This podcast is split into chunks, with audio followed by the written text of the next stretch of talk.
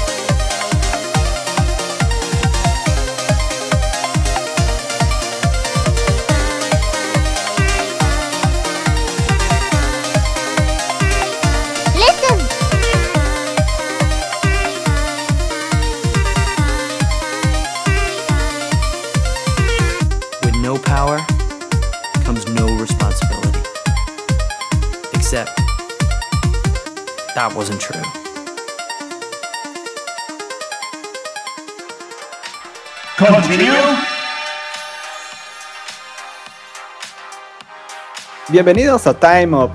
En este capítulo muy especial tenemos a un invitado que nos estará acompañando en nuestros placeres más vergonzosos y culposos.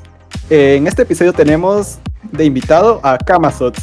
Kamazots es un buen amigo y compañero nuestro que se dedica a hacer ilustraciones, se dedica a hacer streams, es súper fan de Pokémon y creo que nos aportará una dinámica muy genial en este episodio. Muchas gracias Jimbo por esa presentación. Yo estoy muy agradecido de estar aquí y sí, como Jimbo mencionaba, ¿verdad? Me dedico mucho a lo que es la ilustración, disfruto mucho lo que son los videojuegos y sí, soy súper fan de Pokémon. Aquí develaremos cuáles son sus gustos más vergonzosos, su, su interior más oscuro, se podría decir. Junto a, a los integrantes que somos siempre, que es Tesla, eh, Spider-Dude y yo, Jimbo, ¿verdad? No te preocupes, aquí nadie te va a juzgar. Solo juzgamos a Jimbo, pero a nadie más. Basta, basta. Ya todos saben mis fetiches. No, no es cierto. ¿Qué? Los fetiches raros. Ya llegó el de los Raro. fetiches. Oiga, pongan Spider-Man 3, ¿no? Eh. Oh, por Dios. Bueno, bueno, empecemos con el episodio. Pues hablaremos más que todo sobre estos placeres culposos. Y pues esto se refiere más que todo a los artefactos culturales con un atractivo masivo, como las novelas de género, canciones pop pegadizas de estas que tienen uno o dos coros bien similares al otro, eh, películas de acción que también es muy popular como Rápidos y Furiosos, que es una de las que se me viene a la mente. eh, programas de televisión también. Y pues estos traen consigo un disfrute fácil sin ninguna pretensión de edificación, o sea, no hay sustancia detrás de ellos y quizá por eso empieza como esta noción de que es algo que no debería de gustarte, o sea, qué pena, qué vulgar. Lo que es aún más perverso es que estos placeres culposos nunca implican la transgresión a lo real, no se materializan. Las aventuras de Bridget Jones son un placer culposo, mientras que las depravadas orgías del Marqués de Sade no lo son, porque llegan a ser algo real.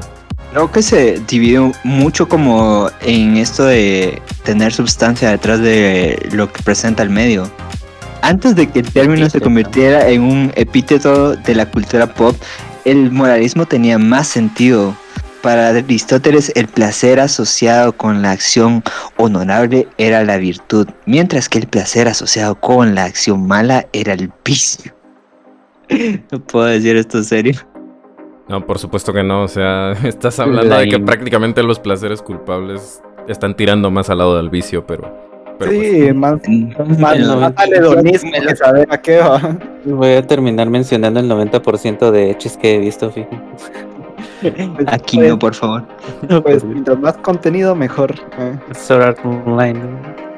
Bueno, bueno, eh, vamos más que todo, o sea, eh, muchas veces se llama un placer culposo porque mm, no queremos sentirnos como la gente que absorbe contenido basura, que admitámoslo, algo que no te deja nada es un contenido basura, no tiene mayor relevancia, pero creo que todos disfrutamos de a veces una película o una canción sin mayor sentido, más que es interesante, entretenido y pues de aquí vienen los los gustos culposos y pues eh, esta palabra aparece por primera vez en New York Times alrededor de 1860 y pues se- curiosamente se utilizó para describir un burdel. Eso sí es un gusto culposo. ¿Qué opinan si empezamos a describir nuestros gustos culposos personales? Y empezamos, no sé, por las películas, por ejemplo. Uy, Uy. me van a Y- juzgar, me van a juzgar, pero me gusta Godzilla del 2000. Mm, Del 98, ¿eh? Sí, sí, la de los finales de los 90. No sé por qué, tal vez porque la vi de niño y me gustaba la serie animada del Cartoon Network. Eh, yo creo que también tienes mucha razón, creo que La- a mí me gusta mucho, pero porque yo recuerdo como su su caricatura que creo que es la que más expande al personaje, pero no recuerdo tanto la película, pero sí recuerdo a los personajes, lo cual es raro. Y otra cosa que tal vez me, me atrajo más de este Godzilla es el no es un aliento atómico, hay que recalcar esto, pero la flama que él sacaba era verde, entonces eh, era como cuando mi afición por el verde era mayor, entonces creo que tal vez por eso gravité más con esta película y si lo comparas con Godzilla realmente es como una iguana contra un dinosaurio, entonces sí, sí notas como mucho lo mal adaptado que fue el personaje pero pues creo que también es una de mis películas como gustos culposos. Quiero hacer un paréntesis para mencionar que la infancia a veces juega en nuestra contra y lo que nos gustaba de niños, pues a veces por las limitaciones de opciones que teníamos en una era donde el internet estaba empezando a llegar a los hogares, pues eh, no teníamos un mayor criterio, nos gustaba lo que pasaban en la tele y a veces no era precisamente lo más eh, de altos estándares oculto, así que Aquí tampoco había muchas restricciones para que un niño viera películas de acción, eh, películas de terror, entonces a veces nos terminaban gustando eh, caricaturas, películas y series que no eran muy buenas, pero eran entretenidas y nosotros solo queríamos matar el tiempo y nuestros papás solo querían descansar de nosotros. Yo creo que ahí afecta también bastante que un niño no es como tan picky en las cosas que miro. O sea, yo me recuerdo igual, o sea, a mí yo todavía miro esa película. También es un culty pleasure esta película, más después de haber visto ya todas las películas Toho eh, tradicionales, pero si uno de niño, la verdad lo que quería ver era el animal, ¿verdad? O sea, uno miraba al animal gigante haciendo de todo en la ciudad y eso satisfacía. ¿Saben? Una, que una, te dejaba más que tranquilo. ¿verdad? Ajá, una película que va en esa línea es la de evolución. O sea, realmente el argumento no te importaba. Lo que te importaba era ver cómo pasaban de un gusano a una criatura gigantesca o a un monstruo, no sé. Sabes que esto es gracioso, pero yo recuerdo también más la serie que la película. Y es que era una de estas series que pasaban los sábados eh, alrededor de las 8 de la noche en Fox Kids. Eh, creo que después de la momia. Eh, Justo iba a era mencionar. una- sí, era una adaptación de la película y creo que era mucho mejor la historia también. Eh, pero sí, es, es muy gracioso que, que la serie salvaron con muchos conceptos que si realmente lo, lo hubiéramos visto como teniendo 20 por ahí, creo que las películas nos hubieran parecido un asco. Pero sí, es... No me había puesto a analizar eso de que pues también la edad en la que fuimos expuestos a tal cosa eh, influye mucho como que esto siga siendo un gusto para nosotros. Otro día vamos a tener una máquina del tiempo en donde hablemos de las series basadas en en películas y también en esa vamos a hablar de los hombres de negro. No la estamos olvidando, solo la estamos reservando. Los hombres de negro. Y yo quisiera tocar un punto eh, bien específico donde eh, a veces hay adaptaciones que no son realmente bu- buenas adaptaciones, pero son, a mi parecer, buenas películas, ¿verdad? Que muy por su lado funcionan, ¿verdad? Muy por aparte, o sea, puede no tratar del tema principal que sea igual, ¿verdad? Pero funciona. Y uno de estos que creo que es como mi gusto culposo desde hace años es la película de Speed Racer. No sé si alguno lo recuerda. Uf, Meteoro, sí, sí, sí. Sí. Donde Y te la- das cuenta de que como adaptación no sirve porque, porque tiene, es muy, muy por aparte, pero, o sea, eh, desde que vi esa película me apantalló no solo los efectos especiales que tenía, sino que la comedia estaba como muy en su punto también. Sí, eh, yo creo que esta película es muy experimental para ser una un- pensado como un blockbuster Eh, y me recuerda mucho eh, al desastre que era esta película de Hulk de Ang Lee Ah, que creo que sufren ambas de eh, el mismo problema que tienen transiciones que no te hacen sentir como que fuera orgánico. Y probablemente ese es mi único problema con esta película de Speed Racer que siento que sus transiciones no son muy buenas en el sentido de que va saltando de un lado para otro y no estás entendiendo muy bien qué está pasando. Entonces creo que muchas cosas fueron como más una visión de arte de las ahora hermanas Wachowski. Eh, pero sí siento yo que para hacer un blockbuster fue un tremendo riesgo de dar una visión más artística de esta película y probablemente esa es una de las razones por las que hay gente que todavía la defiende como tal vez no una buena película, pero sí como una gema ahí oculta, no un pionero perfecta, en pero lo que intentó Ajá. hacer, dirías. sí.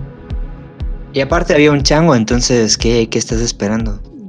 Yo siento así, tal vez en específico con la película de Hulk, siempre se sintió como que lo que trataban de hacer era eso de darle un estilo como de transición de páginas de viñetas a lo cómic, pero sí, quizás no lo supieron manejar bien, ¿verdad? Porque como dices, sí las transiciones se sienten como, eh, como forzadas y uno de niño que pues llegaría a ser como que su grupo objetivo principal, yo la verdad me perdí en esa película. Las primeras veces que la vi yo no entendía los saltos de tiempo y todo eso, ¿verdad?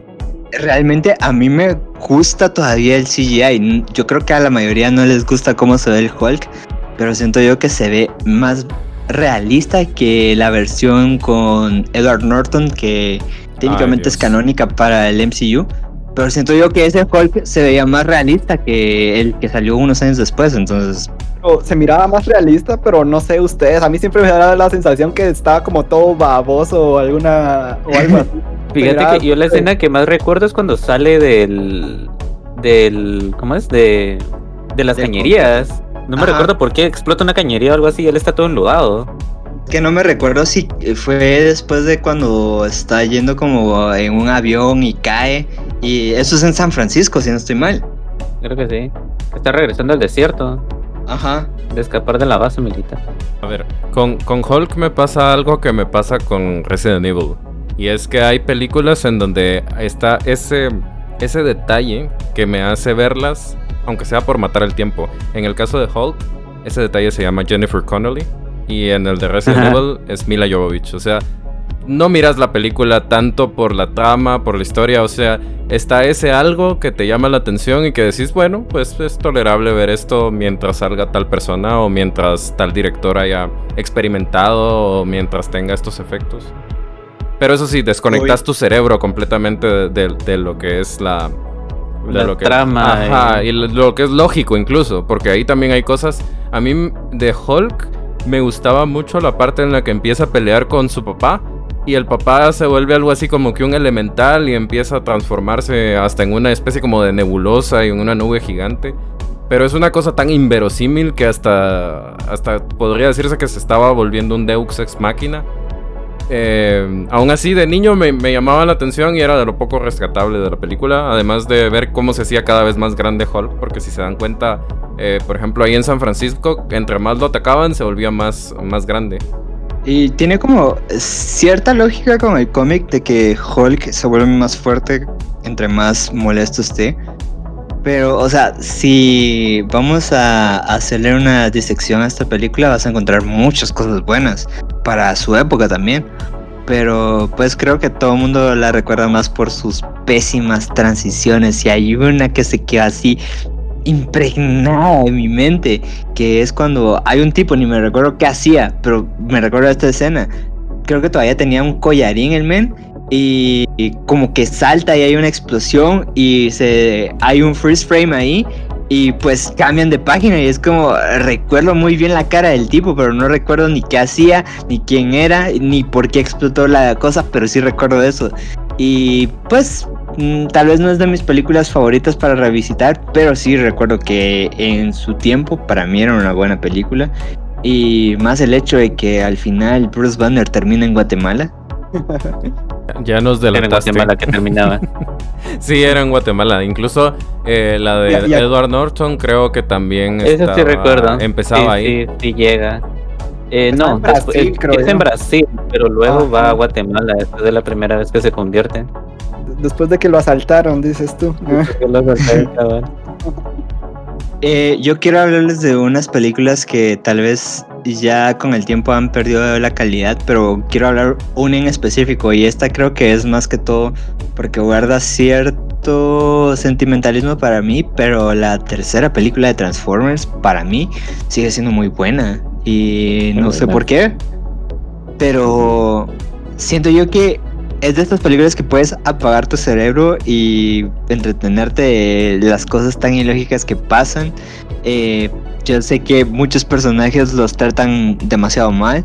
Eh, si no estoy mal, es Ratchet al que matan en esta película así sin pena ni gloria, pese a que era uno de los personajes más recurrentes hasta esta tercera parte de Transformers. Pero pues me gusta mucho y la escena cuando creo que es Soundwave.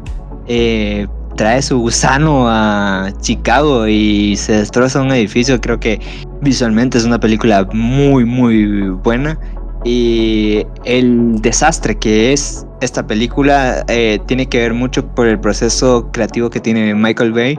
Que si han escuchado comentarios de él sobre sus películas, él de la nada está viendo algo, le parece genial y quiere meterlo en su película a como de lugar aún si tiene o no tiene sentido, pero es como esto se ve genial y lo vamos a meter, sea como sea. Pues Yo creo que mi mayor disgusto con esta saga de, de películas de Transformers, creo que son los diseños de, de los de los Transformers. Se, se miran demasiado orgánicos y llega a ser hasta incómodo verlos eh, hablar con, con sus bocas como que si fueran humanos. Es, es muy raro, para, a mi parecer. Y como decís, es de estas películas donde solo no esperas una gran historia, ¿verdad? O sea, solo querés ver explosiones o peleas. Pero sí, puede ser como de esas películas que si te la encontrabas en la tele un domingo o algo así, puedes verla, pero no es como que te vayan a cambiar la vida o algo así.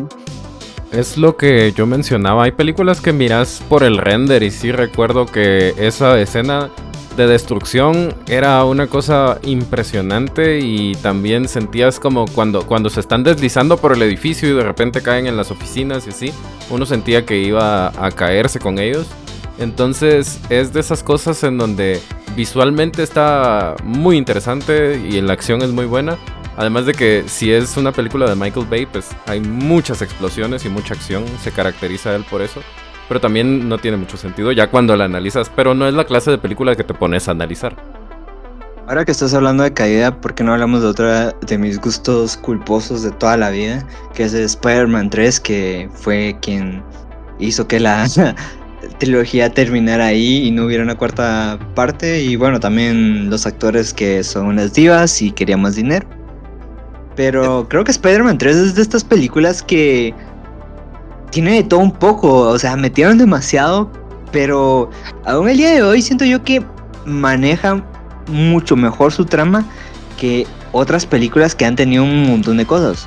Pero creo que esta película no llegó a ser lo que todo el mundo esperaba porque cuando escuchas a Venom crees que va a ser algo uff del otro mundo, pero esto fue como sacado del sombrero y obviamente Sam Raimi ni siquiera es fan del personaje y no lo quería meter, pero Avi Arad lo obligó a meterlo por juguetes, entonces pues eh, podemos darle gracias a este productor loco por muchas cosas y al mismo tiempo escupir en la cara por arruinar muchas cosas.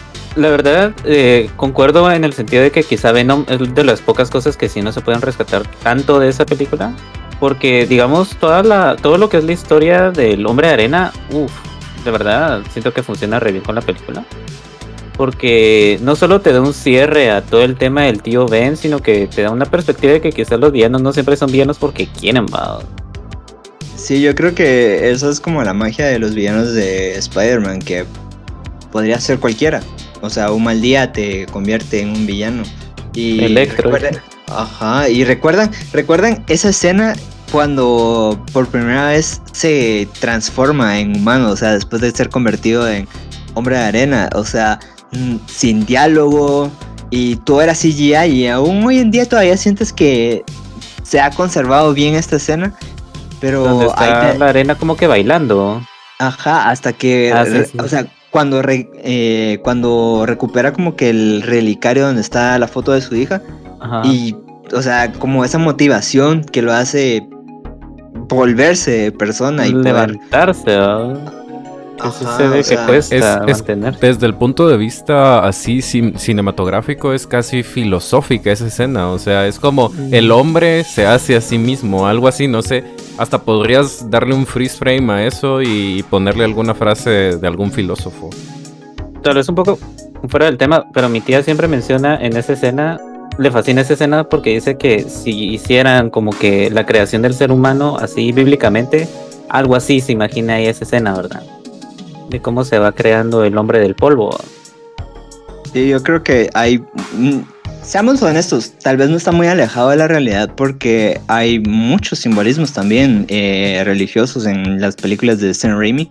Y pues creo que te da también un tono como de realismo eh, en el sentido de que no se avergüenzan de que pues un personaje pueda ser religioso o no. A diferencia de las películas actuales de Marvel que es como pues mm, todo es como no hay ni un lado ni un ni otro, o sea, no hay un sabor. Es que, es que específico. les da, les da ansiedad hacer sentir mal a Disney o, o sus reglas, pero sí, eh, quiero mencionar esto también, la escena de la tía May rezando en la primera película cuando uno era niño era, wow, yo creo que ya lo mencionamos en algún, en algún capítulo, pero siempre vale la pena eh, volverlo a mencionar, porque pasaron de, de hacer algo tan fuerte en la primera película a meter tantos elementos en la tercera que como bien decía Spider-Dude, eh, eso fue lo que no funcionó porque si hubieran dejado por lo menos solo al hombre de arena y dado el pie para pues tipo escena post créditos para Venom, tal vez hubieran podido desarrollarlo mejor, pero al final nunca sabremos cómo, cómo hubiera sido ese Spider-Man 4. Hay, hay muchos videos que hablan del tema y también que hablan del detrás de, de cámaras, por así decirlo, del Spider-Man 3 y de su producción tan caótica. Entonces sería interesante analizar eso. Sí, como decía Spider Dude, eh, a veces eh, los que arruinan las películas o las sagas en sí son los directivos que solo, solo ven eh, símbolos de dinero en, en las producciones y, y no le dan ese tipo de cariño, ¿verdad? Y es un error que muchas películas a- hasta ahora siguen cometiendo, sin ir tan lejos. Batman vs. Superman que atiborraron de elementos la película y que se sintió súper cargada y, pesada. Y ese es el, es el mismo error y, y no se dan cuenta de que nunca les va a funcionar, ¿verdad? Pero al menos podemos decir que esta película nos dejó al, al Peter Parker emo y su baile de la vergüenza ajena. Y, creo que se volvió un fenómeno cultural hasta el día de hoy, hasta ser referenciado en Spider-Man Into the Spider-Verse. Y creo que incluso en el juego de Spider-Man para Play 4 hay una referencia a esto. Pero yo quiero terminar eh, de hablar de, de este gusto culposo que siempre pensaré que es la mejor de la trilogía.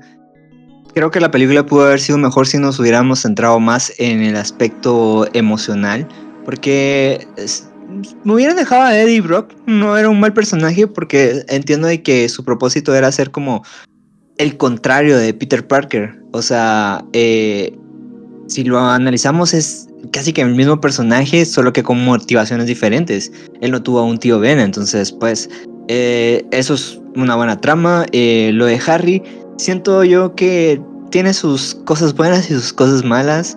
Eh, también la parte del rompimiento entre Peter y Mary Jane. Aunque siento que Mary Jane eh, en esta película es un personaje aún más frustrante. Creo que me gusta mucho ver cómo, cómo Peter se vuelve un poco más egoísta al finalmente las cosas le, le estén saliendo bien. Y creo que tal vez por eso ese cierre agridulce a la saga eh, es la mejor forma que pudieron haber terminado esta película, no con un balanceo alrededor de la ciudad como ya estábamos acostumbrados, sino que con una última pieza al lado de Peter y Mary Jane, dos personajes a quienes vimos crecer de una forma extraña a través de esta trilogía y pues nos quedamos con un final ambiguo, al igual que en la vida real. No, es que así como Guilty Pleasure y... Sí, tengo que mencionar la infame Batman y Robin del 90 y ¿qué fue esa? ¿97? Por ahí, los, ahí. Los los batipezones. Los, los Sí. batipezones. Mira, yo no sé, yo toda la vida he amado esa película. De todas las, la, la primera que es cuadrilogía de películas de Batman, esa es mi favorita. Pero Eh, no sé, aún hoy en yo día creo que es la- la me, me gusta, no sé. Yo creo que es porque esta pe- película fue más pensada para los niños. Y siendo honesto no está tan alejado de lo, lo- lo que es Batman, o sea, es como el Batman de Hanna Barbera cuando incluso salía Batiduende, ahora, o sea, era más más amistoso y más divertido. También con elementos adultos porque hasta había ese triángulo amoroso. Poison con- Ivy, ¿verdad? Ajá. A mí, la verdad, a mí me gustaba por Poison Ivy y también salía Batichica, ¿verdad? Esta es la de Batichica. Sí. ¿Sí? Ah, Yes. ok. Entonces me, me gustaba porque de por sí eh, yo mm, esta película la vi durante una época en la que vi varias películas en donde salía Uma Thurman y reconocía a la actriz. Ni sabía cómo se decía su nombre, pero reconocía a la actriz y me, me gustaba mucho. Creo que aún Pero- hoy en día no sé cómo se dice. Aún así, su interpretación la miro más como un cosplay. No es tanto como de una gran actriz que ha hecho muy buenas películas, sino que la miro más como lo que haría una, una chava en una convención. Entonces, eh, tiene eso caricaturesco. Las actuaciones a propósito son eh, teatrales, como de la serie de Adam West. Exactamente eso te iba a decir. Y quiera que no, tampoco es que perdiera completamente eh, la esencia de estas películas de Batman, porque vemos muchos escenarios góticos, así exagerados. Y yo creo que lo más eh, placentero de esta película es su paleta de colores neón. Sí, es, es bien distópica, ¿verdad? Tiene un aire retro, güey. Yo Ah, considero que al- estas, todas estas películas tienen el mejor Alfred de la historia. O sea, yo sé que han habido otros muy buenos, pero este actor, la verdad, mis respetos. Aparte Es de el único que sí aparece en todas las películas. Sí, aparte de que eh, tenían un elenco de puras estrellas de Hollywood en ese entonces para una película que era entre comillas dirigida para niños. ¿Cómo olvidar a Arnold Schwarzenegger como Mr. Freeze, verdad? Victor Y estaba George Clooney, que era Batman. O sea, no se los imaginan en, en papeles como estos. Creo que es la película que más eh, villanos de Batman ha metido en una sola película. Porque según me recuerdo también aparece Bane por ahí como el, el lacayo de, de Poison Ivy. Pero sí, y, y no sé. Eh, de esta época de, de Batman, creo que mis favoritas son las de Tim Burton. Pero esta, yo creo que me recuerdo más por, por los trajes que se miraban horriblemente incómodos y y pesados, porque recuerden que ahí Batman ni siquiera podía girar la cabeza, tenía que voltearse el entero para, para poder ver hacia un lado. Pero hablando de gustos culposos, creo que traemos a los gustos culposos por excelencia y no por gusto propio, sino que se han impuesto en la televisión a lo largo de los años. Y quisiera que habláramos un poco de las películas de Adam Sandler, donde interpreta siempre al mismo personaje y que siempre se queda con la chica guapa por alguna razón. Ah, Dios, todos son iguales. Ah, sí, hace poco vi el, meme de eh, Adam Sandler en película siendo papá. Y él se ve exactamente igual. Las esposas. Y siempre le ponen a las actrices más, eh, más exuberantes o las más eh, hermosas. Me gusta mucho cómo trabaja con Drew Barrymore y con Jennifer Aniston. Y hablando de Drew Barrymore, una de mis películas favoritas de Adam Sandler. De hecho, es la que menos cringe creo que da, a pesar de que la historia de sí las es- mejorcitas. Ajá. Eh, tienen varias juntos, pero la que más me gusta a mí es 50 primeras citas, eh, en donde ella pierde la memoria todos los días. Esa es cursi, pero, pero es de las, de las mejorcitas, como diría Kamasot.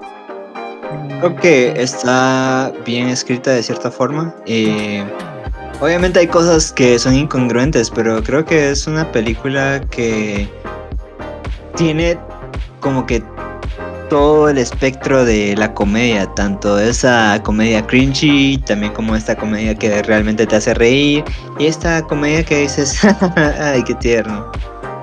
Entonces, creo que es una de esas buenas películas, eh, pero realmente de su trilogía de películas que ha hecho con Drew Barrymore, mi favorita siempre va a ser El cantante de bodas o The Wedding, Wedding Singer. Ay, esa es buena. Y todo el mundo quiere el, el peinado de A Flock of Seawolves o quiere parecerse a, a George or, or- no, eh, el de Culture Club. Cama, cama, cama, cama, cama, cama. ¿Cómo se llama? Bo- Boy George. George? Sí, Boy George. Eh, creo que esta película no solo eh, tiene una buena historia, aunque hay cosas que son un tantito forzadas, pero creo que donde realmente brilla es en la música, tanto las canciones originales como los covers que le tocó que hacer a Adam Sandler, como la de You Spin Me Around. O La- algo así. like a record, like a record. Y Ajá, sale Billy Idol, o sea, around. sale Sí. Billy Idol. Eh, es lo mejor, es una cápsula en el tiempo y es una buena película muy dulce con un final muy bueno. Creo que a todo aquel que le gusta la música tal vez encuentra algo bueno en esta película porque yo no la vi eh, por el tiempo en que salió, sino que yo la vi alrededor del 2008 por ahí. Fue la primera vez que supe de esta película y eso que yo ya, yo ya había visto un montón de películas de Adam Sandler. Al igual que otra película de él que me gusta, y no sé por qué es La herencia del señor Deeds o Mr. Deeds en inglés. Es de las clásicas, sí, sí, sí. Esa, Esa esa es es de la buena. Sí, igual, o sea, es de cuando no era un chaborruco haciendo chistes de pedos, calculo yo, ¿verdad? Sí, o sea, todavía tenían como cierta cierto carisma, o sea, y creo que ahí era donde estaba mm, cambiando un poquitito el molde. Pero me recuerdo mucho de esta parte de. Creo que es en un noticiero donde eh, cambian como la cinta y para hacerlo parecer como si estuviera haciendo algo malo. Que es la escena donde los gatos eh, los salva de un incendio. Eh, y entonces ponen eh, esta escena donde está la señora en el suelo que él ayudó a salvar y está como, no, no, no, no. No sé, e- esa parte me, me causa risa aún hoy en día. Sí, mi, creo que mi gusto culposo, bueno, uno de mis gustos culposos de, de Adam Sandler es, creo que en español se llama Papá Genial o algo así, donde adopta a, a un Ay, esa es bonita. Mira, las que son antes del 2002, 2003 son bonitas. Después va para abajo. Sí, es donde... Sí, es donde era entre comillas cool, ¿verdad? Antes de dar como vergüenza ajena.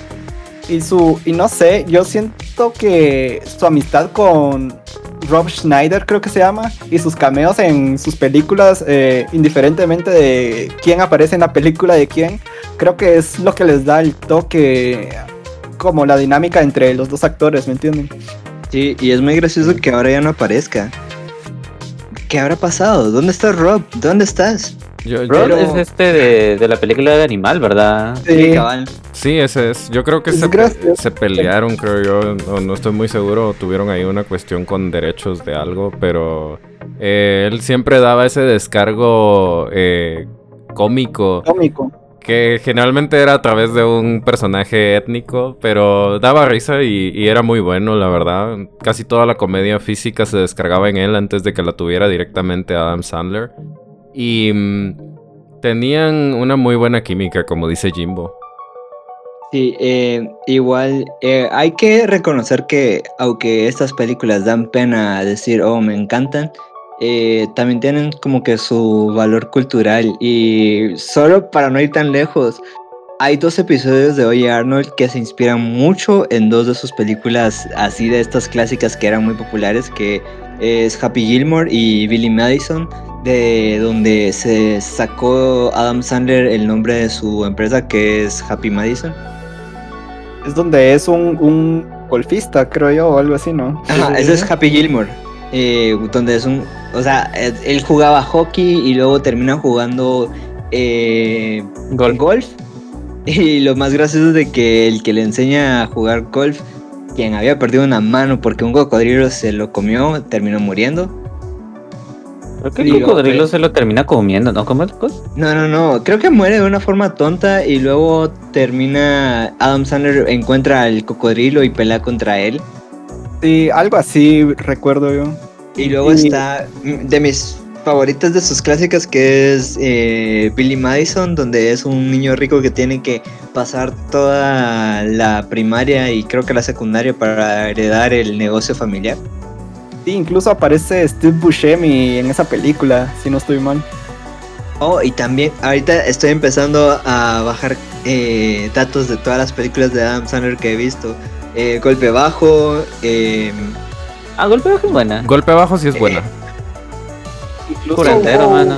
Una Curandero. adaptación de fútbol, soccer luego, así toda rara. El Aguador. Ah, esa también es buena, el aguador. O sea, me encanta el, el personaje de la mamá. Wow. O sea, la, la típica mujer conservadora que solo quiere ver el bien de su hijo y lo sobreprotege. Además de que eran bien, pues bien originales sus películas en ese tiempo, siento yo. O sea, era muy diferente a lo, a lo que los demás estaban haciendo. Sí, y también recuerda Click. eh, ¿Cómo se llama esta película? La de Locos de Ira también. O sea, Esa ay, es creo, muy buena. Esa es muy creo, buena. creo que ahí Adam Sandler está como que en su mejor juego. Y creo que era cuando todavía sentía pasión por hacer películas. Porque no es un mal actor. Tiene buenas películas. no, no. hay una, mira, mira un hay- James, hay una película- ah, en Mira, hay una película que él hizo sobre víctimas del 9-11 que pues su, su rango de actuación es muy grande. Tenemos la de Em- Embriagados de Amor que también es muy buena y también la de Un- Uncut Gems, pero siento que, que estas últimas dos eh, el papel eh, fue escrito para él, o sea, él interpretando a uno de los personajes que él hace normalmente, pero en la vida real, entonces eso le da como que otro sentido a lo que él hace. Pero siento que la película que todo el mundo ama y todavía siente que es parte de su infancia y no entiendo por qué y a todo el mundo le gusta y siento que es donde su carrera se vino para abajo es son como niños. No te gusta. No. Mira, eh, Bueno, yo, gusto tengo, culposo. yo tengo sentimientos encontrados con esa película. Hay partes que sí me gustan, hay partes que no me gustan. Sí tiene muchas partes cringe, pero creo que es a propósito. Pero independientemente de la película, independientemente de la época, cuando es una película de Adam Sandler, tiene un buen soundtrack, a pesar de todo. O sea, tiene muy buenas canciones clásicas. Incluso en, en Novia, Novia de Mentiras o algo así se llama. em, que es con Jennifer Aniston precisamente. No me recuerdo bien cómo se llama en español, pero... eh, Una esposa de mentiras, creo que es. esa, en esa incluso, eh, no sé qué chava se quiere casar con él y, y le pregunta al personaje de Jennifer Aniston, que es la que finge ser su esposa, ex esposa, eh, Esta es- ¿qué, qué le gustaría re- de regalo a él? Y ella le dice, si le vas a regalar música, cualquier cosa antes de 1995. Después de eso, tíralo. Sí, Sí, incluso esta de mis primeras 50 citas, siento que el soundtrack es muy bueno. Ah, No, pero- sí, no, no Doubt es muy buena banda. O sea, Tenés mucha razón porque muchas, o sea, ahora, ahora que pienso, muchas de sus películas me introdujeron a muchas canciones y bandas que tal vez por mi cuenta no hubiera escuchado en mi adolescencia. Y, y sí, es, es cierto, o sea, la mayoría de sus películas tienen un buen soundtrack. Inclusive una que odio y amo al mismo tiempo, que es la de Little Nicky, que fue la que me introdujo a la versión acústica de... ¿Cómo se llama esta canción? Everlong de Foo Fighters. ¿cómo olvidar a- al hijo del diablo? sí, es, es que es absurdo y creo que en lo absurdo está como que su encanto. Ok, este especial ya suena más como especial Adam Sandler. Sí, aquí Ya no puedes hablar de sin Veníamos a hablar de Adam Sandler. veníamos a, a hablar cosas malas y terminamos hablando cosas buenas. ¿Qué pasó acá? ¿Qué pasó, amiguitos? a ver qué pasó acá, ¿no? Eh, es que la verdad da, da mucho de qué hablar. O sea, podemos criticar las películas de Adam Sandler desde tantos puntos de, de vista. Pero si no, este capítulo sería muy largo y la gente quiere oír de más gustos culposos. Así que, ¿qué les parece si, si pues pasamos de pantalla? Bueno, ahora miramos películas y series en la misma pantalla, así que hablemos de series y animaciones que son gustos culposos. Pom, pom, pom. 90% de los animes echi que he visto. No, esta no es la hora para hablar de eso. Eh, eh, vamos a invitarte a un oh. eh, eh, invasión anime Echi. Me parece. Ah, o sea, Uy. que vamos a hablar más que toda animación americana. Animación en general, no Lo, solo... lo que vos querrás, mira, yo, yo, yo incluso a veces todavía miro Doraemon, pues, y no tiene sentido. A mí también me gusta Doraemon, güey. ¿A quién no le gusta Doraemon? No, nunca me gustó Doraemon, la verdad. No te gustó Doraemon. Perdón. Si No. miras hacia arriba, el cielo te sonreirá. Sí, no. Es que yo, es- son de esos animes, por así decirte, que tenés que ver desde chiquito que si no, no, no, no te entran, vamos. Es Sí, tienes mucha que, razón. Es que es para un público muy específico, se podría decir. Es como niños y ya es como si te ponen a ver de grande, no sé, los Backyardigans. Ah, ah, ah, acaban. Eh, a mí no me gustan, pueden creerlo. Los ¿Los Backyardigans. Es A mí que yo creo que no, no crecí en el tiempo en el que empezaron a salir. Pero sí aprecio mucho los memes de los Backyar- Backyardigans.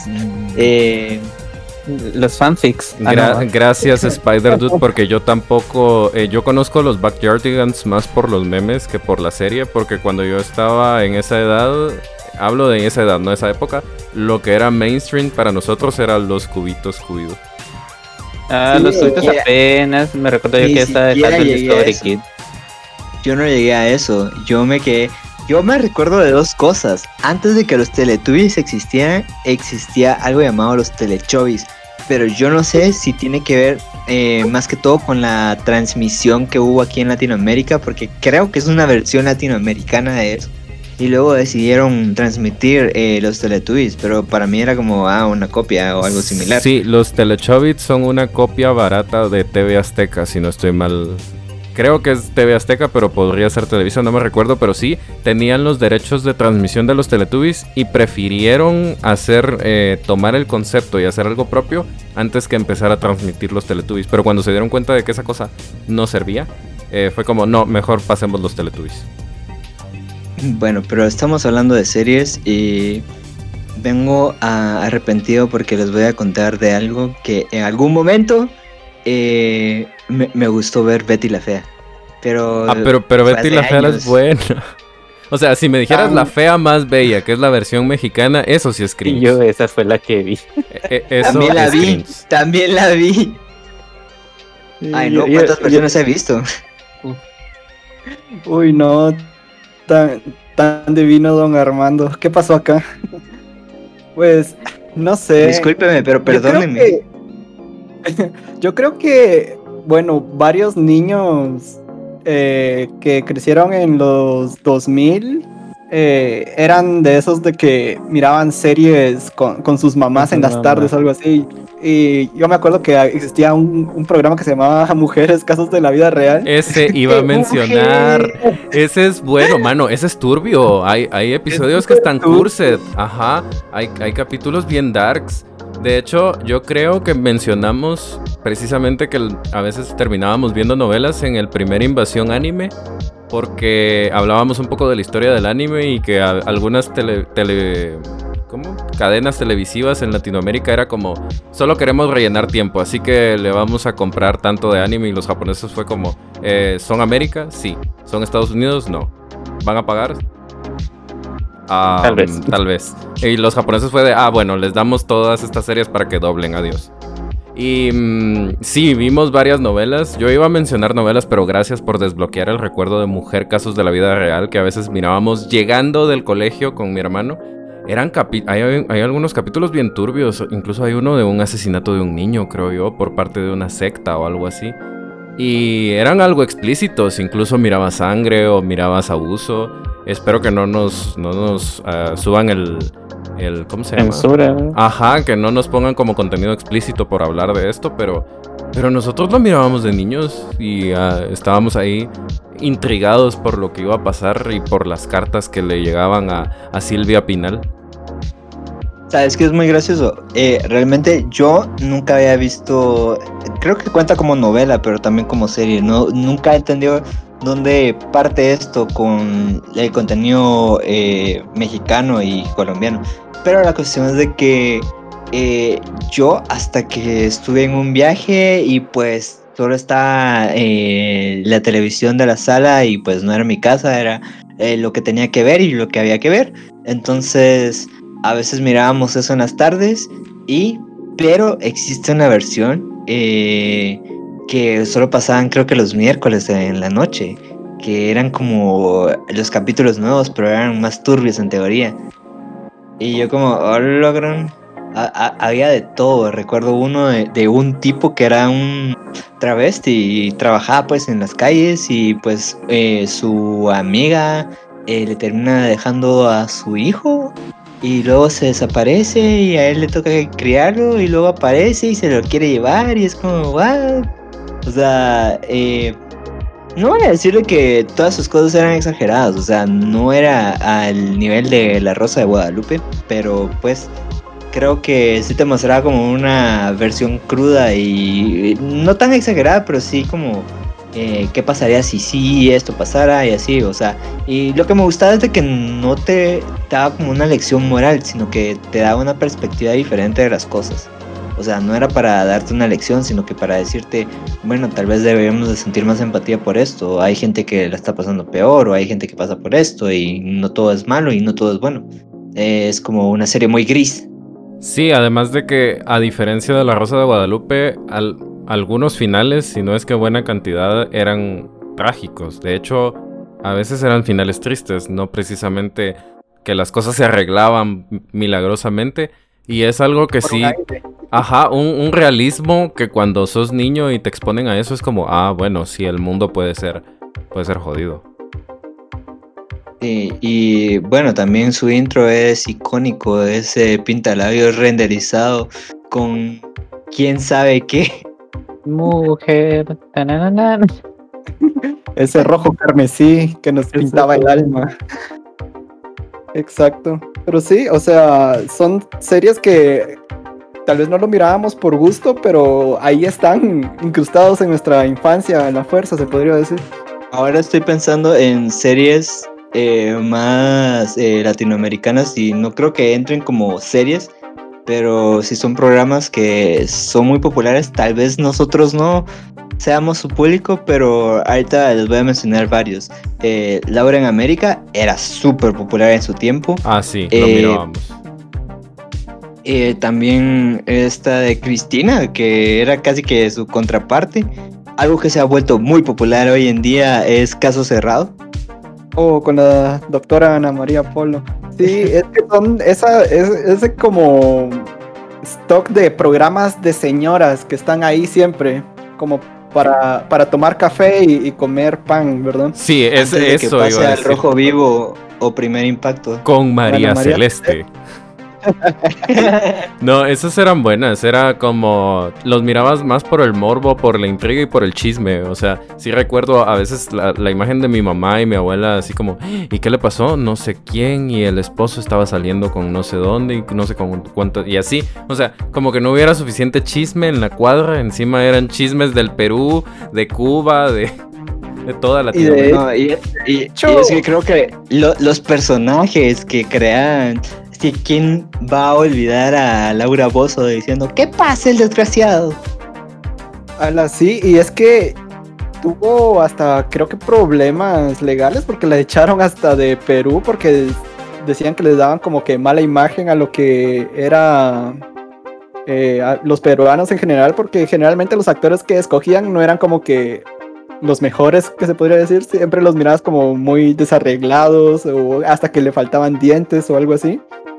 Y solo No. entraban a darse en la madre o algo así, ¿verdad? Entonces, Sí, la y la visión que presentaba de Perú, o sea, gente deshonesta, infiel, y quién olvida estas cámaras escondidas que quién sabe cómo lo terminaron ahí de la gente haciendo cosas, y es como era muy subido de tono y pues era lo que Perú importaba básicamente.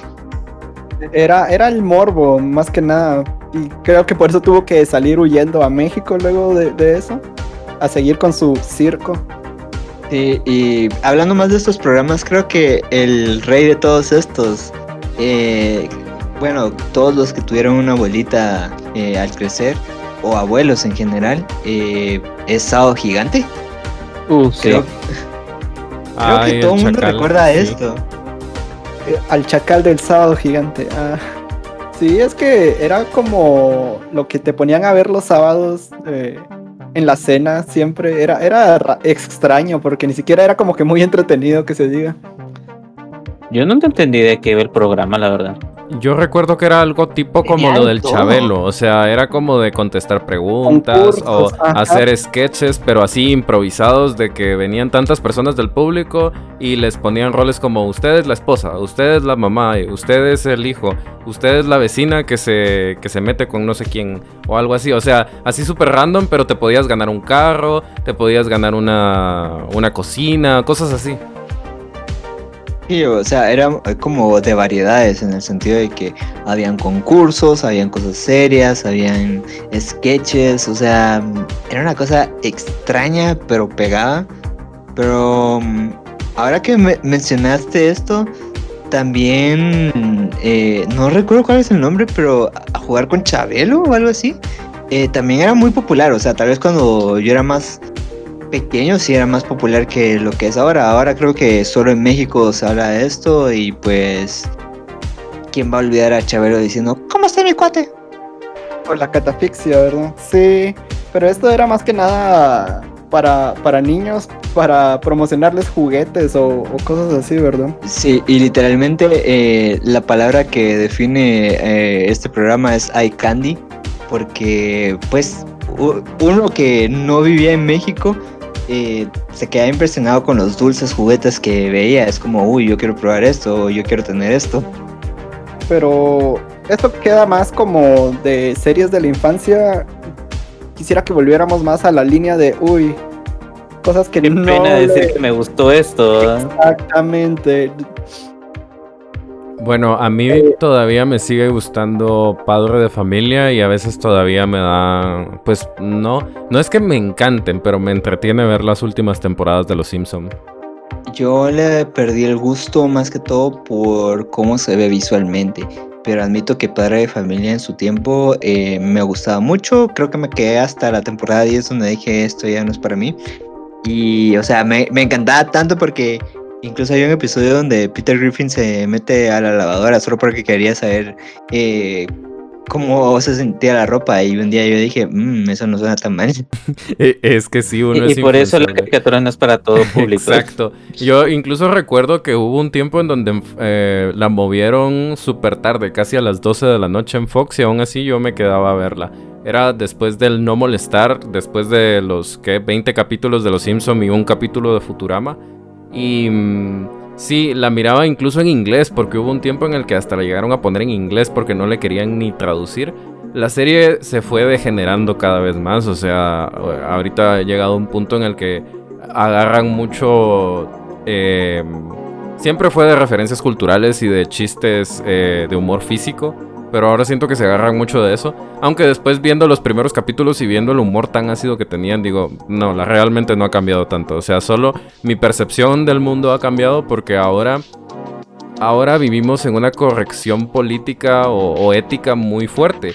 Y hay cosas que ahora vemos mal, que de niños no mirábamos mal porque crecimos viendo La Casa de los Dibujos, Soul Park, y la verdad es de que nosotros crecimos en un mundo, me refiero a nuestra generación, en donde hubo una época en donde todo se podía juzgar o hacer chiste, así, sin, sin pensarlo siquiera. Había una libertad para, para expresarse en internet que no hay ahora. Y nada estaba como que tan normado, tan controlado. Incluso en las caricaturas, para niños salían cosas que ahora serían como, uy, aquí, ¿por qué, por qué está saliendo esto? Y mm, por eso es que a veces me da cringe, pero no me da cringe por tanto por mí, sino por lo que me pongo a pensar de, uy, esto ahora lo verían muy mal.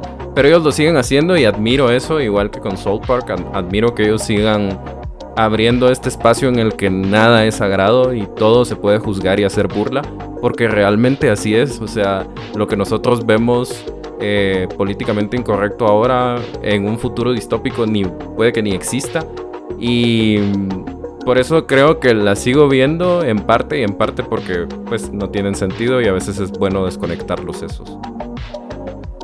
Mencionaste una serie que yo iba a mencionar como gusto culposo.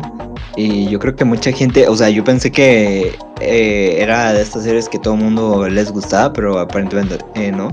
Pero La Casa de los Dibujos para mí sigue siendo algo que me encanta. Y tienes razón, o sea, me recuerda a este tiempo. O sea, hubo tal vez un lapso de 5 o 6 años donde realmente nada era sagrado. eh, a escupirle todo y nadie se ofendía, o sea, todo, todo lo tomábamos como un chiste y ahora pues eh, estamos pagando las consecuencias de, de no importar, o sea, no ponerle atención a lo que esto podría afectar a alguien, pero pues creo que es una época sagrada en cierto, de cierta forma. Creo que era cuando los episodios de South Park daban aún más risa, cuando Padre de Familia da risa también. Eh, un show como La Casa de los Dibujos fue producido a pesar de lo tan blasfemo y ofensivo que puede llegar a ser.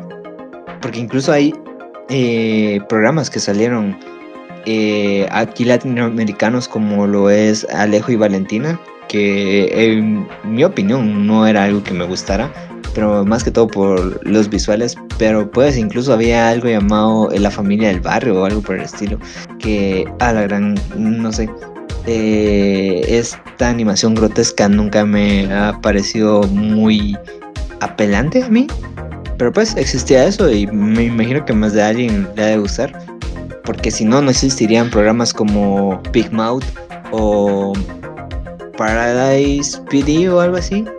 Y una serie que sí es como un gusto culposo para mí, pero es más que nada porque obviamente yo no era el, el público objetivo, era uno que se llamaba Total Spice o algo así, no sé si se recuerdan. que Uh, lo- muy buena. Uy, sí. Pero esa era buena. Pero, gustó. pero Sí, esa era pero- buena. Los accesorios. ¿Quién no quería tener un comunicador? O sea, pero, pero enfóquense en ese tiempo donde, no sé, mirabas una serie que era para, entre comillas, niñas, ¿verdad?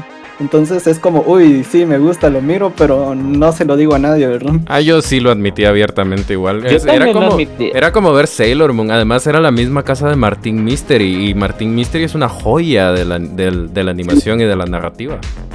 Yo, si, si, si lo vemos así como gusto culposo, porque era para otro grupo objetivo, las chicas superpoderosas también tenés era un razón. público femenino, pero yo no conozco patojo que no la haya visto y que no, haya- que no admita que sí la vio. O sea, era Eh, buena. so- solo quiero dar como un, un dato curioso de las chicas superpoderosas. Aquí en Latinoamérica su nombre original eran las chicas coquetas y hubo un especial con Ed, Ed y Eddie y las chicas superpoderosas que duró todo un fin de semana eh, alrededor de tal vez 1999, 2000 por ahí.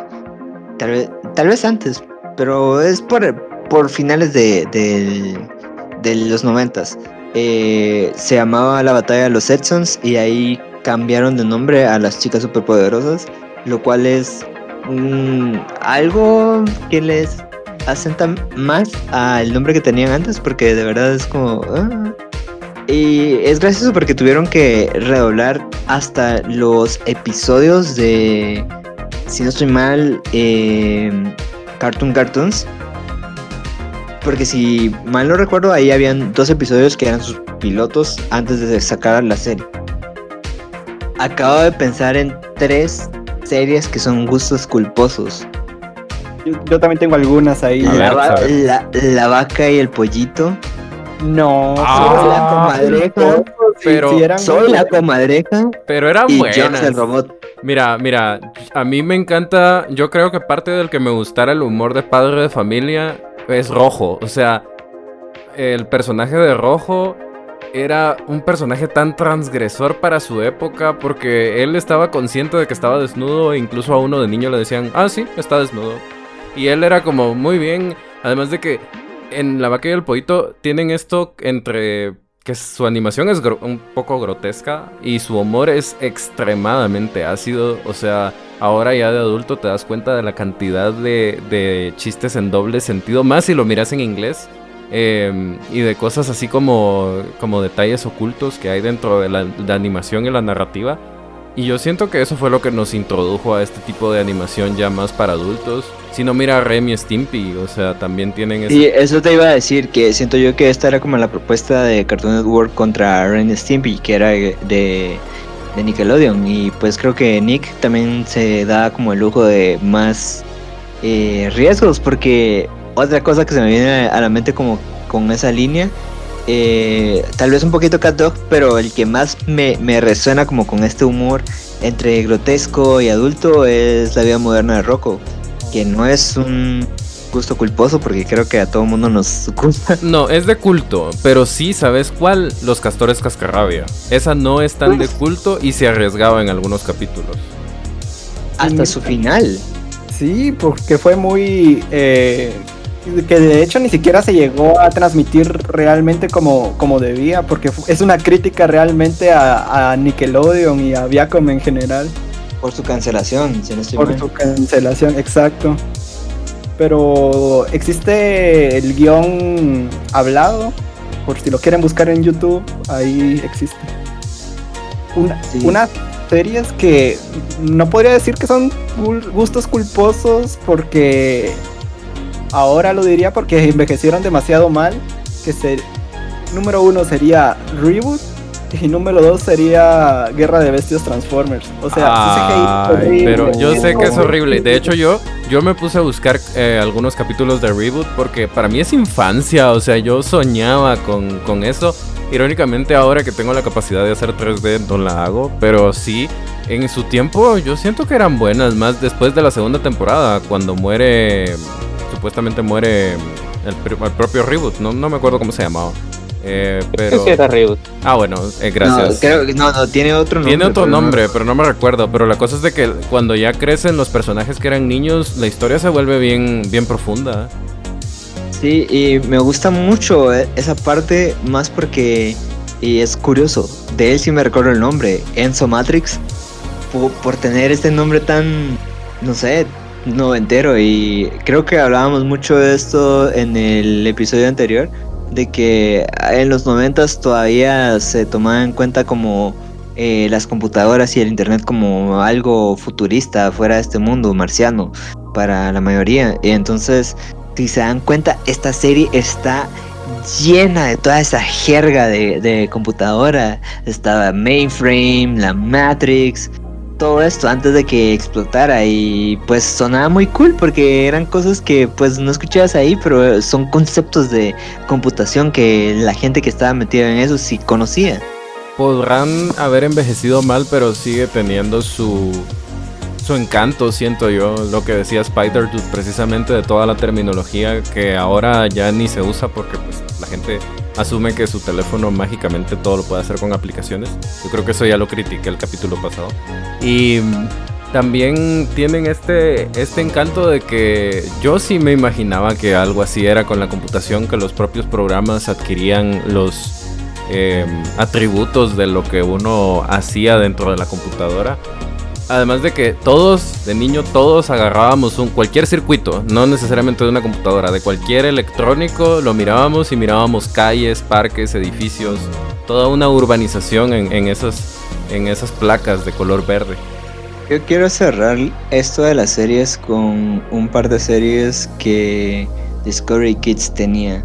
Eh, la primera que Apple la rescató hace un año o dos, que ya va por su segunda temporada, que es El Fantasma Escritor. Creo que es una serie que no muchos recuerdan, pero para mí tiene como un soft spot en mi corazón. Aunque viéndola bien, o sea, recordando, no es que fuera tan buena. Eh, otra también es Bernardo y su reloj, que introducía este concepto de un niño que encuentra un reloj mágico que al apachar un botón congela el tiempo. Y la última es, ah, la gran, la serie animada que no sé por qué me gustaba, pero tiene mucho que ver con esto de reboot que se llama Twipsy. La animación, el diseño de personajes era horrible. Pero se trataba de unos niños que se metían al internet a través de un escáner. No sé si lo A la recuerdan. gran, ni me Sí, recordaba. Ahorita estoy buscándolo. Sí, cabal, no. La canción me recuerdo perfecto que decían. Twipsy, Twipsy, ah. Sí, era, era cabal de, esa época como del 2002, 2004 creo yo que daban todas ese tipo de series. Quiero, quiero, Sí. quiero decir una. No me recuerdo mucho, pero ¿recuerdan cuando Fox Kids pasó a ser Jetix y tenían una franja como de ciencia ficción y, y- y paranormal en donde pasaban el colegio del agujero negro? Sí, yo sé que tiene un muy mal nombre. Black. Ajá. Eh, había una serie que daban cabal antes de esa que creo que se llamaba eh, Ciencia loca. Ciencia Loca. Loca. Esa, esa Ah, serie esa era es muy buena. pero tiene, Sí, tiene sí. su cringe si ya la miras de adulto. O sea, Tiene tiene. era ciencia traviesa. Yo ah, sí, sí, sí. Traviesa. Ciencia traviesa. Es donde es- se volvieron genios por error o algo así. Y- Ajá, sí, sí. Y eran como enemigos y amantes. juntos, ajá, era algo bien turbio, que, que era como un drama escolar, pero con ciencia Pero yo, yo creo que todas esas series eh, dan cierto cringe si lo, si lo analizas, porque teníamos como a Alex Mack, eh, ¿cómo se llama? Erie Diana, que la otra dimensión, que también tenía como este feeling, pero sí, creo, que- creo que entiendo el appeal, porque me gustaba en aquel entonces, pero ahora es como. ¡ey! ¿Qué es eso? Pero creo que es como mucho de la experimentación que había como tanto en series como en animación en el final de los 90 y el inicio de los 2000, como es esta serie que era súper popular también. Yo recuerdo que sí era popular, que es Los Grafitos, pese a ser una serie hecha a- a- con dibujos de palos. Los Grafitos. Yo creo que sí era una serie que se llamaba Grafitos. Sí, Los Grafitos, búscalo, vas a ver. Como de Nickelodeon, algo Pero así. ¿no? Ahorita Sí. que mencionaste Grafitos me recordé la del lagartijo de Ned. Ah, Ay, esa era buena. Eso, ¿sabes que el lagartijo de Net me encantaba? Porque era prácticamente como tener una serie con el genio de la lámpara. O sea, era como una serie de Aladdin, solo que sin el setting arábico. Es que ese tipo como de de series casi que que se expresan no solo con, con palabras, era, era, es raro, es como ver, no sé, Freakazoid o Fenomenoide como, como se conoció acá en Latinoamérica, que era como, uy, doblaba prácticamente la realidad solo por expresar, ajá, o la máscara, ¿verdad? Era, es este tipo de personajes que, no sé, son, están locos, pero tienen esa forma de expresarse tan peculiar. Sí, y el humor que venía acompañado como de referencias. Y creo que era muy popular. Y hablando de, gustos culposos, los Muppets Baby, que también encapsulaban todas estas cosas extrañas, pero referencias de, de aquel entonces. Es que igual, o sea, hubo como que una un rush, se podría decir así, de en la televisión para niños donde todo lo volvieron bebés por alguna razón. Porque Los pequeños. Los pequeños picapiedra. Fíjate que, eh, aunque no me lo un creas- cachorro llamado Scooby-Doo. Ajá, aunque no me qué lo... tremendo intro. Aunque no me lo crean, también los videojuegos. Ah, los Tiny Toons también. Aunque no eran, esos eran niños. También hubo Baby, Baby, Baby Toons, si no estoy mal. Pero eso fue ya de los 2000. Pero aunque no me lo crean, Ajá. también en los videojuegos hubo un tiempo en los 90 en donde también estaba de moda. Y Capcom lo, lo aprovechó mucho a hacer estos personajes tipo chibi que le dicen ellos. Que parecen como bebés o cabezones. Soy experto en la materia. Bueno, ahora vamos a hablar de juegos. Gustos culposos en los videojuegos. Eh, muy bien. Bueno, yo quiero empezar con un juego que todo el mundo le ha escupido, pero para mí creo que es un agasajo visual. No estoy hablando de la historia. Y también me gusta mucho el gameplay, pero es DMC. Eh, el reboot, el reboot de Devil May Cry, ¿te refieres a ese? Exactamente, con el Dante que le cae una peluca y dice que nunca en, en mil años va a pasar eso. Sí, es que es uno de esos juegos que nadie pidió, es lo que pasa y de- después de tener el glorioso Devil May Cry 3 y un poco decepcionante Devil May Cry 4, creyeron que en el 5 iban a, a resurgir, ¿verdad? Pero tiene este, este Dante emo, eh, un poco flaco, que, que nadie pidió, con que le dan una historia de origen incluso, que contradecía completamente todo lo que había dicho anteriormente la saga. Yo creo que fue más porque traicionó más lo que era el juego en sí que porque fuera un mal juego, porque las mecánicas estaban muy bien y, es, y dejándolo de lado fuera de, de la ecuación de que es un Devil May Cry, siento que es un juego bastante decente. Sí, pero lo que me gusta es más visualmente y creo que si lo comparo con el 4, le encuentro más encanto a, a DMC que a Devil May Cry 4. No sé por qué, pero es cuestión mía. Y hablando de...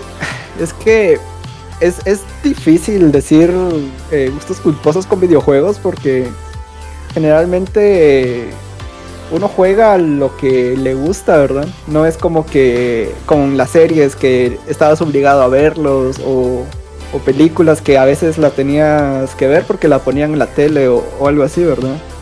Yo creo Eh. que aquí es un poquito más difícil porque ya es porque lo haces por gusto y porque, uy, eso me llama demasiado la atención, ¿verdad?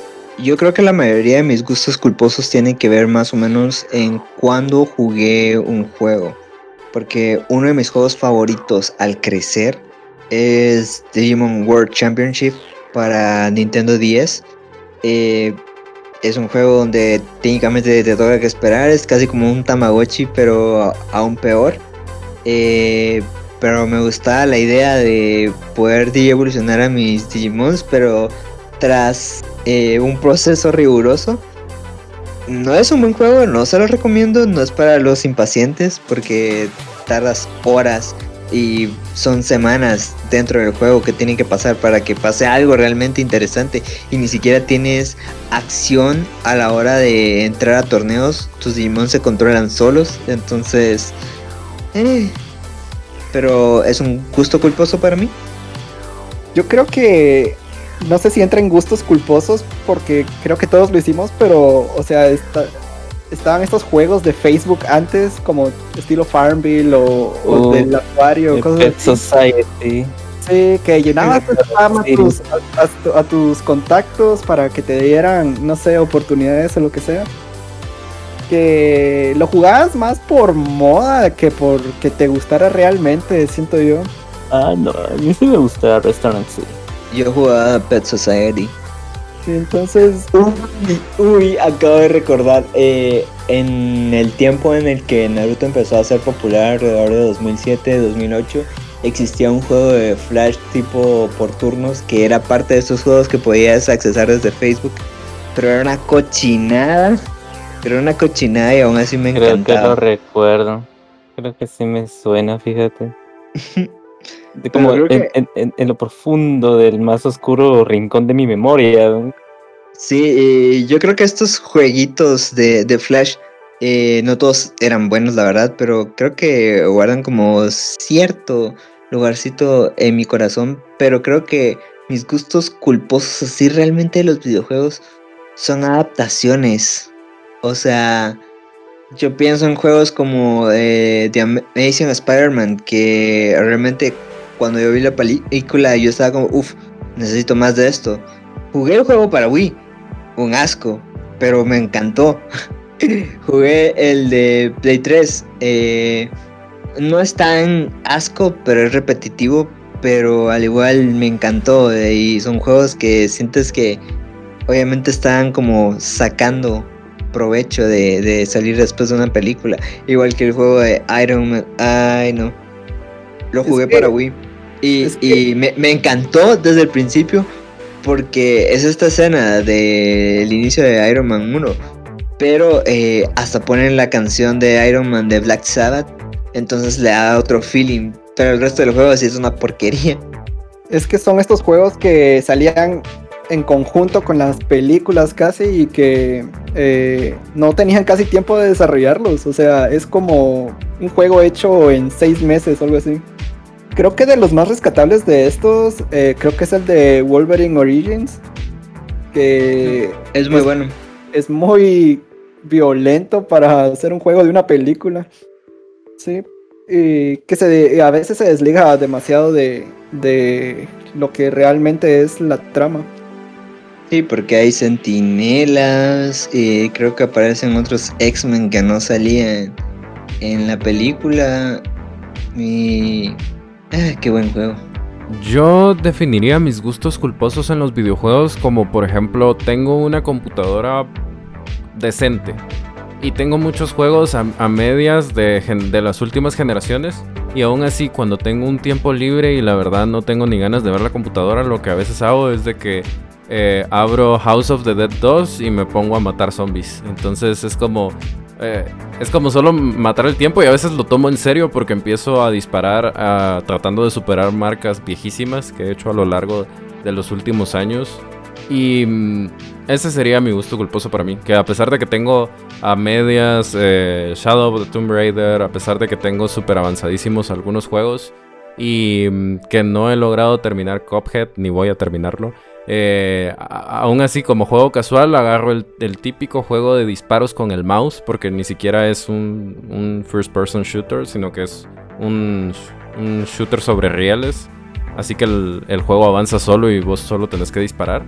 Y lo disfruto, lo disfruto más que ponerme a, jugar cualquier cosa en la que tenga que resolver acertijos o, ponerme más en... Ajá, a pensar porque hay un punto en el que uno pasa tanto tiempo enfrente de la computadora, más con el home office, que ya no quiere ni voltear a verla. Al menos no dijiste que te gustaba Fortnite. Que, ok, en algún momento me gustó, pero no vamos a hablar de eso. Vamos a hablar de que a Jimbo le gusta LOL. Oh, nu- nunca jueguen LOL, muchachos. Conserven su alma. No lo sí hagan, es- chicos, corran. Eso sí es un gusto culposo, amigo. Sí, es, es un vicio culposo, mejor dicho. Pero sí, o sea, y también podríamos hablar de este montón de juegos que salieron para los teléfonos que, que realmente lo- los juegas no es porque te gusten, sino solo para quitarte el aburrimiento si estás esperando en algún lugar o algo así. Candy Los Crush. clásicos. Eh, Recuerdan que antes había más juegos de estos como Angry Birds, el caótico Flappy Bird. Eh, Este Candy Fruit Crush. Frenzy Ninja, creo yo. Candy Crush eh, eh, ¿Dónde está mi agua? o Where's my water? O este de, de juntar números para el como de. 2040, algo así se llama. Me recuerdo, pero de este que era estilo Tamagotchi, que hace poco tengo la idea que lo mataron porque todos empezaron a hacer drama. Oh, ajá, ese, ese tipo de juegos de mascotita. Sí. Me recuerdo que también había uno de un gato que decían que te robaba información. Oh, Talking Tom. Sí, ah, Talking gato, Tom, ese lo juega mi hermana. Sí. repetía lo que decía, sí. Entonces, yo creo que todos estos juegos sí se englobarían en lo que son gustos culposos porque nadie se enorgullecería diciendo, uy, miren, soy nivel tanto en, en Candy Crush, ¿verdad? Siento que... Solo un niño rata, no los estés no los estés tentando porque van a aparecer. Uy, ellos no, no tienen buen gusto, así que no escuchan este podcast. Es lo que pasa. Uh, uh, uh. Uh, Sí. uh, uh. Sí, hablamos así como de gustos culposos en los videojuegos. Yo tengo así como dos tipos. El primero que pienso es así como un juego que jugué hace tiempo y que quizás la gente que lo conoce ahora no lo conoce precisamente por el juego. eh, que es el caso de Shantae, Uy, el, la, el de la la. medio genia. Sí, sí, que de pelo moradito. Pero eso Ah, es una que joya. Eso es una joya. Muy bueno. juego. Miren, yo jugué ese juego cuando conseguí el Game Boy Advance porque me recuerdo que venía en un paquetito de, de Walmart, que en ese tiempo todavía era Hyper Pies, eh, que traía a cabal el primer juego de Shantae, va, y me enamoré del juego, muy buen juego. Y conforme van pasando los años me doy cuenta que si la gente llega a conocer el juego es precisamente por el diseño de los personajes, ¿va? así por no decir más. Entonces, incluso hoy en día, a, a raíz de todo esto de las votaciones de qué personaje entra o no en Smash, a mí se me da así como ese, ese sentimiento de guilty pleasure el decir que yo quisiera que metieran a Shantae, ¿va? Pero porque obviamente pienso, no, esta gente, la gente va a pensar que es por otras razones, sino porque en serio me gusta la franquicia, ¿va? Sí, es Ahora. de plataformas que tal vez no tuvieron tanto. tanto. Es que en Éxito. YouTube. No es que no es éxito, porque éxito tuvo, porque si siguen sacando juegos hasta el día de hoy de, de ella, pero no tienen tanta publicidad, es lo que quisiera decir. Es que la verdad, Way Forward, que es la desarrolladora, siento que es bastante todavía, yo diría que se considera indie, no sé. Creo, creo que se está rozando al indie porque creo que incluso cuando sacan un juego lo sacan de primero digital y luego si vende lo sacan en físico y eso ya es como un un indicador de cuánto dinero tienen, ¿verdad? Digamos este, el penúltimo que sacaron, que fue el Half Genie Hero, yo me recuerdo que hicieron un Kickstarter para poderlo sacar. Este juego salió por Kickstarter, o sea, ni siquiera tenían así como presupuesto para poderlo sacar. Ahora, ya así como saliendo de ese tipo de gustos culposos, pues toca sacar los trapitos al sol, ¿verdad?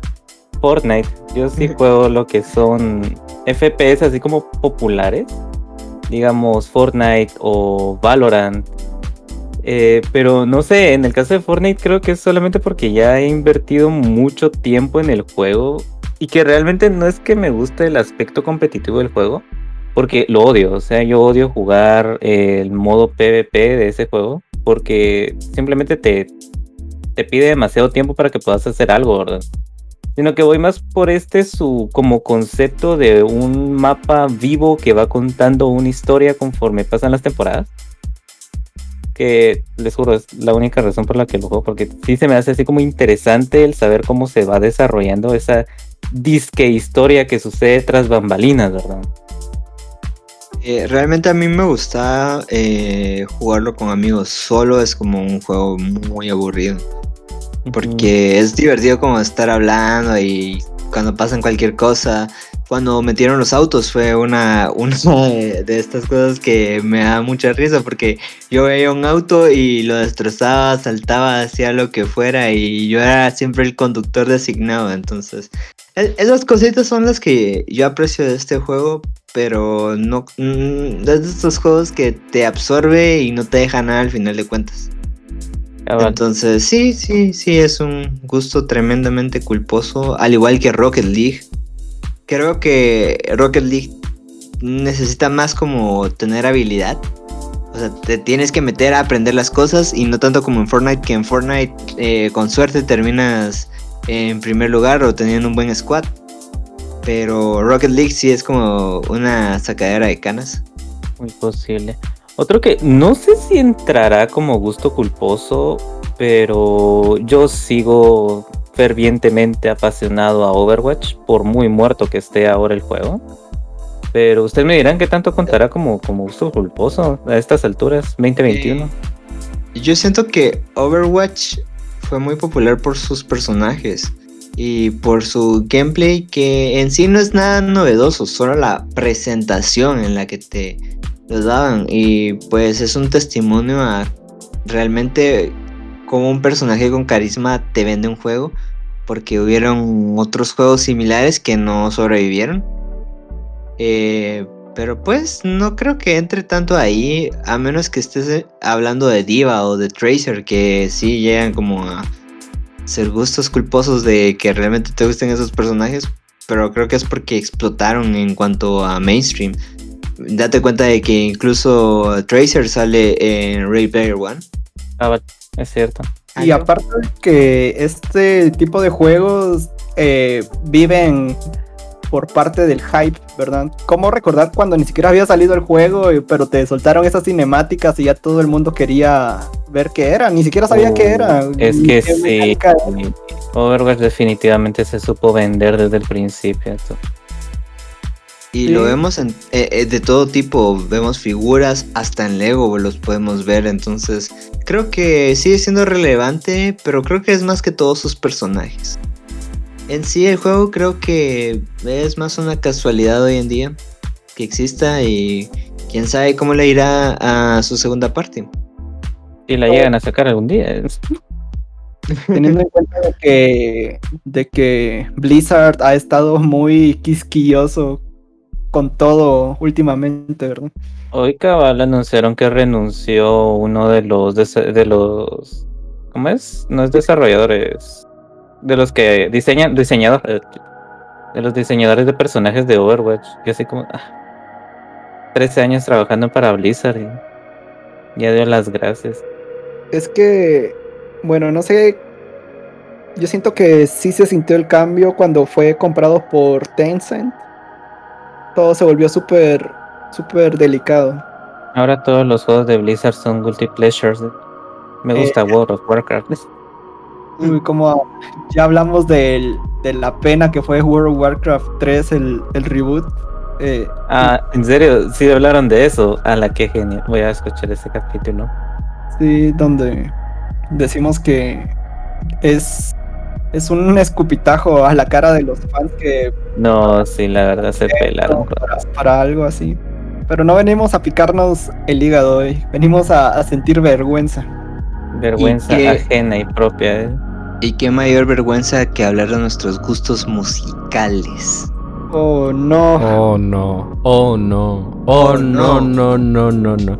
Eh, ok, aquí voy a empezar yo, admitiendo que a pesar de que me gusta mucho el synth pop, me gusta Depeche Mode, me gusta eh, el B-Movie, me gustan estas bandas raras en donde se oye el sintetizador, Eurythmics por ejemplo, y a pesar de que mi Tengo nombre... que detenerte. ¿Qué? ¿Te gusta B-Movie o B-Movie? Sí, movie podría ser un gusto culposo. Es un gusto Uy, muy para mí. ¿Te gusta B-Movie? A mí ¿Te gusta creo que B-Movie? lo único que me gusta de B-Movie es el chiste del zancudo abogado. ¿Por qué no hablamos de esa película cuando tocaba de película? Ah, bueno, sí, me gusta B-Movie. Es una película que realmente critica el capitalismo, los procesos de producción y el cómo nos podemos volcar hacia un ecologismo vacío que en realidad no nos va a llevar a nada. Eso es una de las cosas que me gusta. Eso debió de haber estado entre las películas. Ahora bien, eh, a pesar de que me gusta todo este tipo de música y también tengo un gusto como retrofuturista, me gusta el indie, el retro wave, el vaporwave y todas esas cosas. No puedo dejar de oír música de señora. Tengo que escuchar La gata bajo la lluvia. Necesito un poco de Ángela Carrasco en mi vida y nunca voy a dejar de escuchar a Mecano.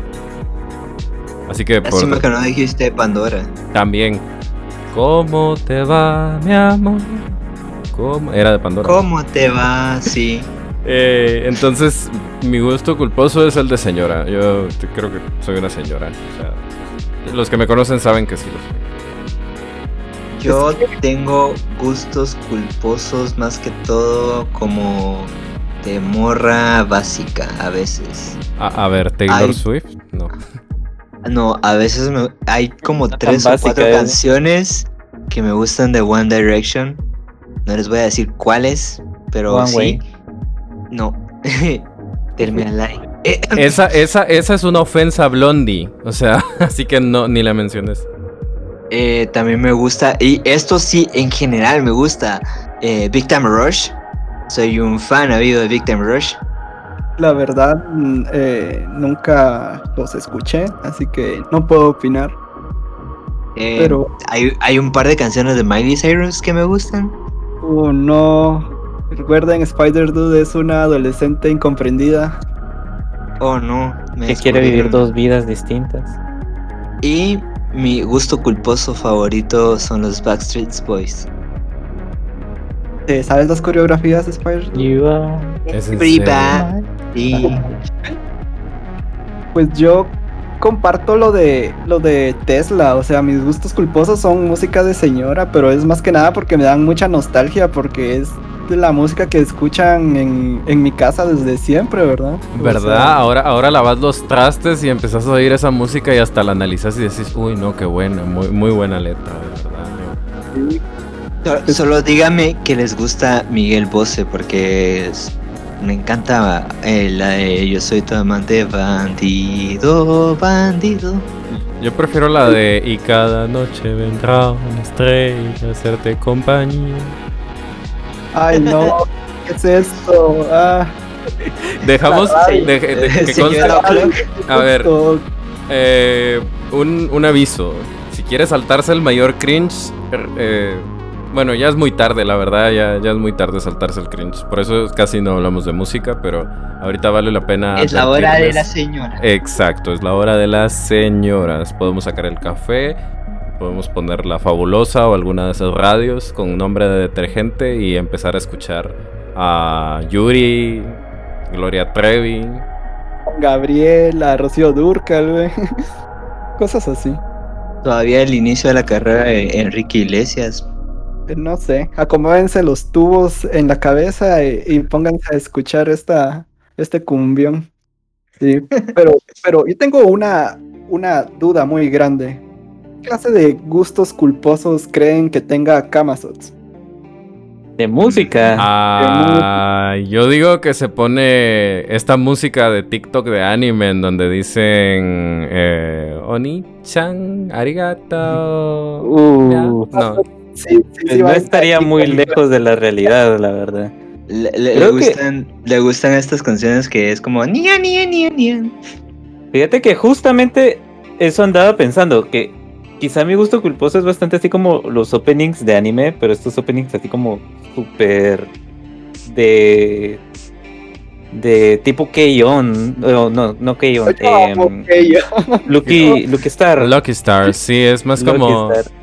O, o las canciones de ending súper románticas. ¿Saben que A mí, yo todavía, menos- yo todavía canto las viejitas de, de Dragon Ball Z como romances te puedo dar. Porque encima, Te Si se pone- puedo dar. si se ponen a analizarlo, tienen aire de música de señora. O sea, casi todas las Eh. canciones son románticas y hablan de, ah, de amor y cosas así.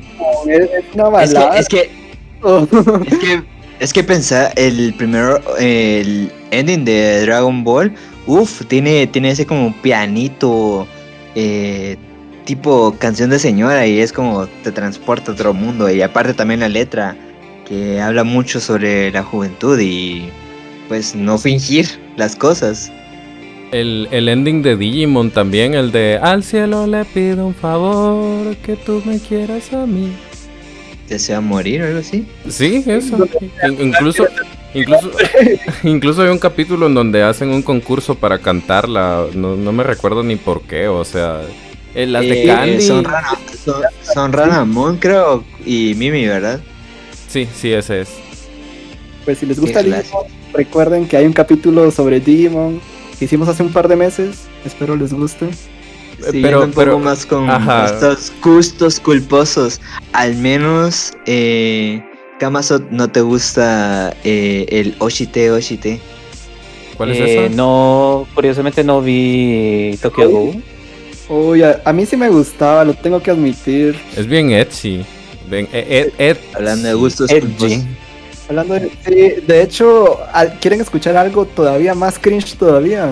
Me aprendí esa canción en guitarra. Eh, eh, es súper vergonzoso y seguramente ahí está el, el audio grabado en algún lado. Pero... Al menos, al menos no te vestiste de ghoul, que eso es ya algo positivo. No, no, hiciste cosplay de chico gato. Eso sí es culposo. Uy. Eso sí es gusto culposo. ¿eh? Trapito, no, no es cierto. Pero... Oh, gusto culposo de videojuegos. Genshin Impact. Uy, Ay, no. Cualquier gacha, diría yo, porque eh, gacha te absorben la vida y la billetera al mismo tiempo. Billetera, ¿qué es eso? Bueno, hoy hemos sacado un poquito de nuestros trapitos al sol, hablando un poco de nuestros gustos culposos de muchas cosas. Y aprovechando a nuestro invitado, queremos darle su espacio para que él hable un poco más sobre sus redes y pues eh, que pueden esperar de su canal en Twitch. Ay, muchas gracias, Spider Dude.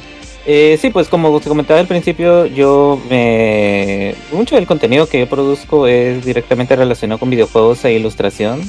Entonces hago de esto tanto en YouTube como en Twitch y en Instagram. Eh, mis redes sociales en Twitch es...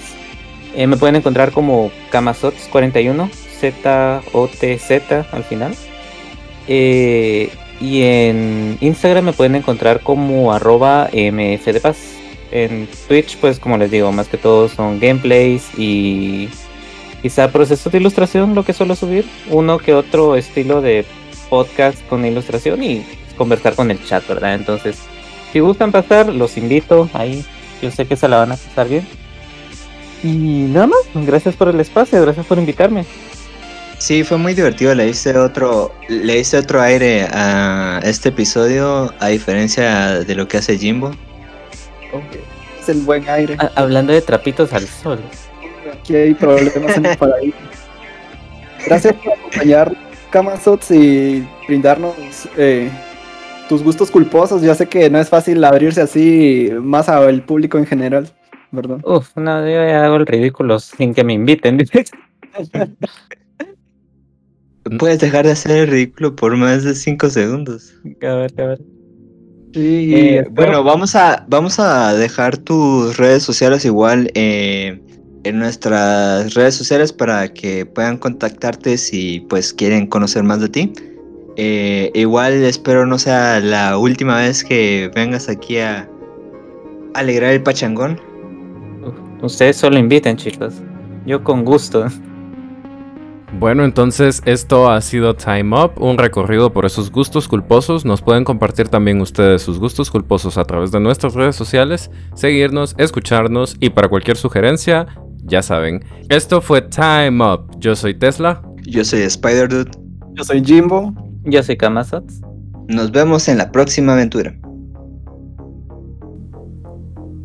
Este programa fue grabado en tiempo real en Time Up Studios y es una producción original de Time Up Cast Productions.